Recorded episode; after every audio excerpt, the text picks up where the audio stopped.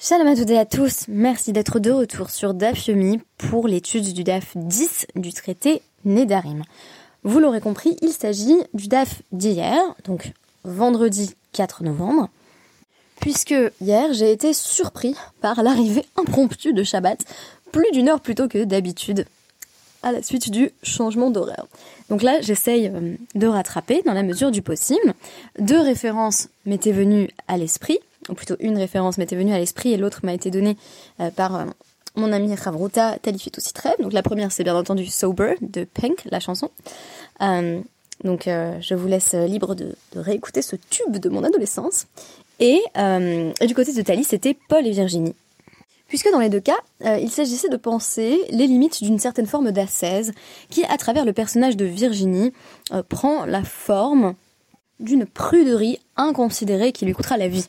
En effet, on sait que Paul et Virginie, les deux amoureux qui donnent au roman son titre, sont séparés pendant deux ans, et que lorsqu'enfin elle revient auprès de celui qu'elle aime, le navire est pris dans une tempête, et voici qu'il échoue euh, sur les rochers. Et Virginie pourrait peut-être se sauver euh, pour peu qu'elle se déshabille, mais elle ne le fait pas. Selon l'auteur, c'est par pudeur, et cela va l'empêcher de nager. Elle va se noyer euh, sous les yeux de Paul qui meurt également. Donc une fin euh, tragique liée à un choix que l'on peut attribuer à une forme d'ascèse de Virginie. Pourquoi est-ce lié à la notion des Nédarim ou plus particulièrement de la Nézirut Nous avons appris à travers le DAF 9 que les Chachamim n'étaient pas tous particulièrement séduits par l'idée de la Nézirut. On apprend notamment que Shimon Hatzadik avait rencontré de nombreux euh, nazirs, mais qu'il n'y en avait qu'un dont il a jugé que les motivations étaient convenables et nobles. Dans le DAF 10, il est question d'autres groupes qui vont prendre sur eux des vœux de Nézirut, qui vont s'appeler les Chassidim Arishonim. Donc, les pieux de jadis. L'une des interprétations que j'avais présentées à travers le podcast consacré au DAF 9, c'était que en réalité, le vœu de Nézirut cachait une conscience de la force de ses propres pulsions, de sa propre libido. Donc, on avait deux cas classiques euh, de vœux euh, de Nézirut. Le premier nous était présenté d'ailleurs dans ce DAF même, dans le DAF 9, qui était un homme qui a vu son propre reflet et qui a été saisi par sa propre beauté, et donc se reprochant cette vanité, il a choisi de sacrifier ses cheveux, ce qu'implique le vœu de Nézirut, ou plutôt son terme. Euh, et l'autre exemple que l'on connaît bien, qui est tiré de la juxtaposition entre les Macertotes Nazir et Sota, c'est euh, l'exemple d'un nazir, ou plutôt d'un futur nazir, qui voit une femme sota, une femme soupçonnée d'adultère, euh, que l'on amène vers son supplice et qui se dit, eh bien, si l'on ne boit pas, on est moins susceptible euh, d'expérimenter cela, et par conséquent, à travers ce regard de la honte dont il fait l'expérience, il se dit, moi, je préfère m'abstenir, ainsi je ne me retrouverai pas dans le même cas, c'est-à-dire dans une situation qui a conduit à l'adultère. Si l'on synthétise, euh, la s'appuyait toujours sur une conscience, soit de ses propres fautes, soit de la possibilité qu'on en vienne à fauter. Et donc, on se mettrait des barrières, en fait, des barrières supplémentaires. D'ailleurs, c'est du Nazir qu'on tire l'idée qu'il euh, convient d'ajouter des, barrières autour de la Torah, puisque euh, on dit au nazir euh, fais le tour de la vigne, n'approche même pas du fruit de la vigne puisque tu n'as pas le droit de le manger, ce qui va permettre de déduire la nécessité dans d'autres cas de se mettre des, barrières pour ne pas en venir à transgresser. Donc ça, ça pourrait être l'une des versions de la Nésiroute. Et la deuxième version de la Nésiroute, c'est plutôt la 16 au sens de piété individuelle. Donc on va nous parler notamment à travers notre DAF de chassidim qui, eux, ne, ne transgressaient rien jamais. Et par conséquent, ils ont besoin de la Nézirut pour pouvoir faire l'expérience de ce que c'est apporter un korban khatat, c'est-à-dire un sacrifice qui est lié précisément à une transgression. Et donc face à ces chassidim, euh, on se retrouve euh, dans un modèle qui va exiger d'en faire toujours plus. D'ailleurs, c'est peut-être la définition du chassid euh, par rapport au tzaddik. Ça, c'est une interprétation que j'ai trouvée sur le site du Afumi Stencil Center, qui dit que donc le tzaddik, c'est celui qui fait ce que la Torah attend de lui, mais exactement ce que la Torah requiert qu'il fasse, une tzadéket, on pourrait dire, tandis que le chassid, eh bien, il va l'ifnim mishurat adin, il va au-delà de la lettre de la loi, et il en fait plus. il est particulièrement zélé, scrupuleux en matière de respect des mitzvot, de sorte qu'il ne lui suffit pas, en fait on pourrait dire, il ne suffit pas de ne pas transgresser, il veut faire l'expérience de ce que c'est apporter un sacrifice quand on a transgressé. Alors j'explique à partir d'une braïta. Donc c'est une braïta, Tania, euh, où on nous rapporte un avis de Rabbi Yehuda, Rabbi Yehuda Omer, Chasidim Harishonim Hayu euh, Mitavin Lehavi Korban Khatat.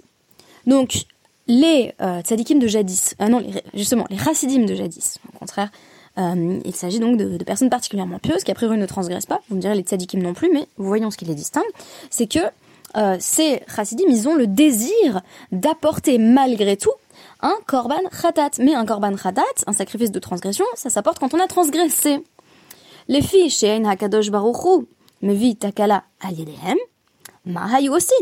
Mais comme Hachem euh, ne leur présente pas d'obstacle, c'est-à-dire qu'en fait, ils n'ont pas particulièrement de raison d'en venir à transgresser.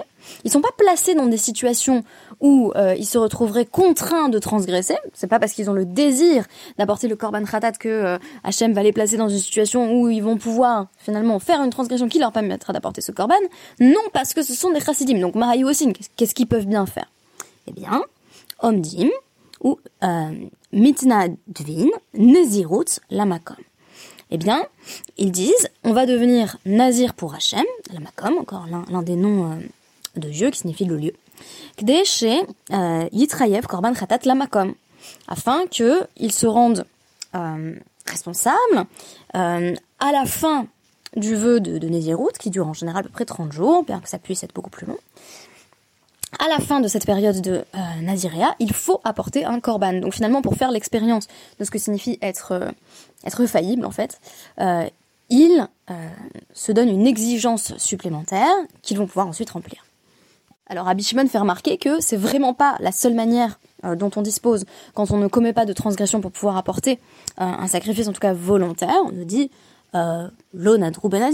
C'est pas la peine qu'ils prennent un vœu de Naziréa, ou plutôt deux interprétations possibles. Ce n'est pas ce que faisaient les chassidim harishonim. Et là, harotse les havi ola, euh, mitznadev ou mevi. C'était bien simple. Quelqu'un qui disait je veux apporter euh, un holocauste, eh bien, il, il était mitznadev, donc il faisait euh, un, don dans la logique de la nedava, c'est un don volontaire, et puis il l'apportait, shlamim, mitnadev ou mevi. Si vous voulez faire euh, une offrande de paix, pareil. Euh, Toda si vous voulez apporter une offrande de remerciement, verba mine lachma, mintnadavu mevi, ou euh, les quatre types de pain qu'on amène avec un, un korban toda de remerciement, eh bien, il n'avait qu'à s'y engager et le faire. Lo euh, kede shelo euh, ikaru chotim. Mais devenir nazir, ça, il ne le faisait pas. C'est ce que nous dit Rabbi Shimon, parce qu'il il, voulait pas qu'on les appelle fauteurs, chotim. D'ailleurs, notons que c'est la même racine que dans korban khatat. D'où sait-on que le nazir est malgré tout un transgresseur? Chez Nehemar, Riper alav, mais asher chata al ha nafesh, comme il est dit dans Bamidbar 6, 11. Euh, cela expira pour celui qui a fait une faute, euh, littéralement contre l'âme ou vis-à-vis de son âme. Constat d'Abaye, Shimon Hatzadik, Rabbi Shimon ve Rabbi Elazar euh, Hakapar, Kulan Shita Achathem ils partagent tous le même avis, donc Shimon Hatzadik, Rabbi Shimon et Rabbi Lazar Akapara, à savoir de Nazir Chotehavé. Que, euh, que pense-t-il? Qu'ont-ils en commun L'idée que le Nazir, l'ascète, est un transgresseur. Vous me direz, bah oui, c'est exactement euh, ce qu'on a étudié jusqu'ici, à savoir que euh, derrière un vœu de Nézirut, il y a toujours une sorte de faute qu'on a voulu camoufler ou empêcher, selon le cas. Parce qu'on a eu peur de soi-même, parce qu'on s'est dit si j'allais jusque là, et on a en tête la, femme sota, la femme adultère, ou l'homme qui se voit dans le miroir et se dit en fait je pourrais séduire énormément de femmes, donc c'est plutôt plutôt égalitaire en fait le, le, vœu de, de, de de, la spécificité étant que euh, un, un, père ou un mari pourrait l'annuler pour une femme, ponctuellement. Mais sinon, de manière générale, euh, une femme peut, peut devenir, peut devenir Nézira tout autant qu'un homme. Euh, donc on pourrait dire c'est ça la faute en fait. C'est pour ça qu'on dit que, euh, que le, le nazir est transgresseur. Ce n'est pas du tout la piste que va suivre la, la Guémara c'est ça que j'ai trouvé intéressant. Donc c'est Rabbi Elazar Akapar qui va nous reciter le même pasouk de Bamidbar, donc riper alav me asher chata al ha nafesh, vechi be'ezo nefesh chata ze. Question, mais contre quelle âme euh, le nazir a-t-il transgressé? En effet, le nazir, euh, bien qu'il ait constaté ces pulsions fortes chez lui qu'il avait du mal à réfréner, n'a rien fait, n'a fait de mal à personne on a vu qu'il y avait une démarche euh, de la Nésiroute qui consistait à essayer justement de se retenir. Donc, a priori, on est chez quelqu'un qui n'a pas actualisé la faute. Donc en fait, le nazir n'est pas fauteur. On pourrait dire il est fauteur en puissance, mais ce n'est pas du tout, là encore, la direction que va prendre la Gemara en nous disant, euh, et là, chez Tsiyer Atzmo Minayayin. Pourquoi est-ce qu'il est fauteur? Parce qu'il s'est privé, littéralement il s'est fait souffrir, en s'abstenant de boire du vin. De là l'idée que l'on retrouve euh, très souvent dans, divers cours de pensée juive, que ce qu'on reproche au nazir, c'est précisément son ascèse. C'est de s'être privé euh, des plaisirs de ce monde au nom d'autres plaisirs de ce monde dont il avait peur. Et ce que je trouve intéressant, c'est ce lien euh, dans le vœu de Nézirut entre les pulsions euh, de la chair, donc ce qu'on pourrait appeler la libido, le fait que le nazir se dit voilà je veux pas me retrouver dans cette situation de femme adultère, je veux pas être obnubilé par ma propre beauté, je veux pas devenir un séducteur, euh, et par la suite de ça, le nazir se dit je vais reporter euh, ces pulsions sur une autre forme d'ascèse, notamment liée au vin.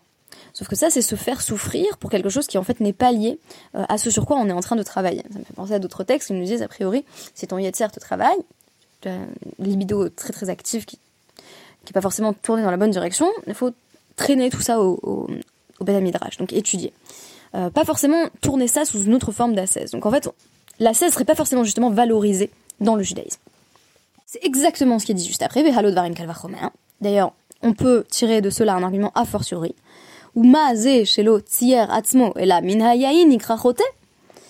Ha euh, atzmo mikol davar alachat kama vekama. Si le nazir, on l'appelle transgresseur ou fauteur, alors qu'il ne se prive que de vin, quelqu'un qui se priverait euh, d'autres choses encore, combien plus aurait-on raison de l'appeler transgresseur Mikan, kol, hayushev, beta anis, Vous me direz, qu'on a étudié traité Ta'anit ensemble, traite des jeunes, c'est vraiment pas l'impression qu'on avait eue. Ici, on nous dit en tout cas clairement, euh, de là, on apprend que toute personne qui se force à jeûner, on l'appelle une personne qui transgresse. Euh, on pourrait préciser, pour réconcilier tout ce qu'on a appris dans le traité Ta'anit avec cette seule déclaration, que les jeunes du traité Ta'anit étaient largement motivés par des phénomènes extérieurs qui semblaient appeler à la repentance, notamment euh, l'absence de pluie qui est paradigmatique, mais on pouvait penser à d'autres catastrophes naturelles qui touchaient l'ensemble de la communauté, ou encore des phénomènes individuels qui motivent le jeune, tel un mauvais rêve. De manière générale, le jeûne n'est absolument pas recommandé, du moins euh, si l'on euh, s'appuie sur ce passage qui me semble faire autorité. Donc ne pas s'abstenir de vin dans un premier temps, mais aussi ne pas s'abstenir des divers plaisirs autorisés de la vie. Et si on repart sur le thème de la libido, j'entendrai derrière euh, le fait que en réalité on n'a pas lieu de se priver non plus des plaisirs de la chair, tant que c'est dans un cadre qui est autorisé par la Torah. Et ça va me ramener à un thème qu'on va étudier plus loin dans Nedarim, qui est euh, euh, le, thème d'un mari qui fait vœu euh, d'abstinence. Qu'est-ce qui se passe justement au niveau du mariage? On va voir qu'un mariage tel que celui-ci est tout à fait nul et non avenu. Donc on peut pas en fait se priver de n'importe quoi. Et là vous me direz c'est un cas où les choix d'une personne, ces privations volontaires, vont affecter quelqu'un d'autre. Mais même si ça n'affecte pas quelqu'un d'autre, même si c'est juste moi, je me dis juste voilà j'ai envie de me restreindre, euh, j'ai envie de me réfréner, et eh bien cela aussi est appelé une transgression. Euh, ça me ramène à une idée euh, que, que j'entends dans, divers contextes sur le fait que la transgression, au fond, c'est le red, c'est ce qui rate, ce qui, rate sa cible. Euh, ça a émergé d'ailleurs dans, des contextes interreligieux. J'ai l'impression que c'est peut-être une, question ou une définition euh, qui pourrait peut-être transcender euh, la, la, barrière du judaïsme, je sais pas, c'est à approfondir. Mais en tout cas, est-ce qu'il y aurait pas justement dans cette faute le fait de rater l'objectif T'es passé à côté en fait? Parce que t'as cru que parce que toi tu éprouvais euh, ces désirs, ces pulsions, tu devais euh, te restreindre, t'empêcher de bénéficier finalement du moindre plaisir, quel qu'il soit. En réalité, ce n'est pas ça qu'il fallait faire. Alors, c'est vrai que c'est pas dans cette mara qu'on va savoir exactement ce qu'il faut faire, mais en tout cas, on nous dit la méthode nazir n'est pas forcément du tout une bonne méthode. Alors évidemment, l'Agmara va dire quand même par honnêteté intellectuelle, euh, le pasouk de Bamidbar qu'on nous a cité et recité, euh, il parle d'un nazir tamé, Ketiv. c'est plutôt un nazir qui s'est rendu impur. Donc en fait, il a, il a fait une faute. Réponse de l'Agmara, Mishum des Shana, Bechetu. Non, en réalité, il a redoublé sa faute parce que non seulement euh, il a transgressé en se rendant nazir, mais en plus il a même pas réussi à être nazir. Donc ça c'est tout le problème du Neder, si vous voulez, la, thématique centrale de Nedarim, c'est le vœu engage, mais il faut pas en faire, parce que justement le vœu engage. Et donc euh, finalement on est dépassé par sa parole, on peut l'être très rapidement, et dans le vœu de Nézirut c'est pareil, mais on se donne en plus un ensemble de règles rituelles qu'on est susceptible de ne pas réussir à respecter. Donc on ne fait que euh, générer de la takala, des obstacles, là où il n'y en avait pas, parce qu'on n'a pas réussi à travailler sur les aspects qui précisément nous posaient des difficultés. Merci pour cette étude et je vous donne rendez-vous demain pour rattraper le DAF de Shabbat et étudier le DAF de dimanche. Merci beaucoup et à demain.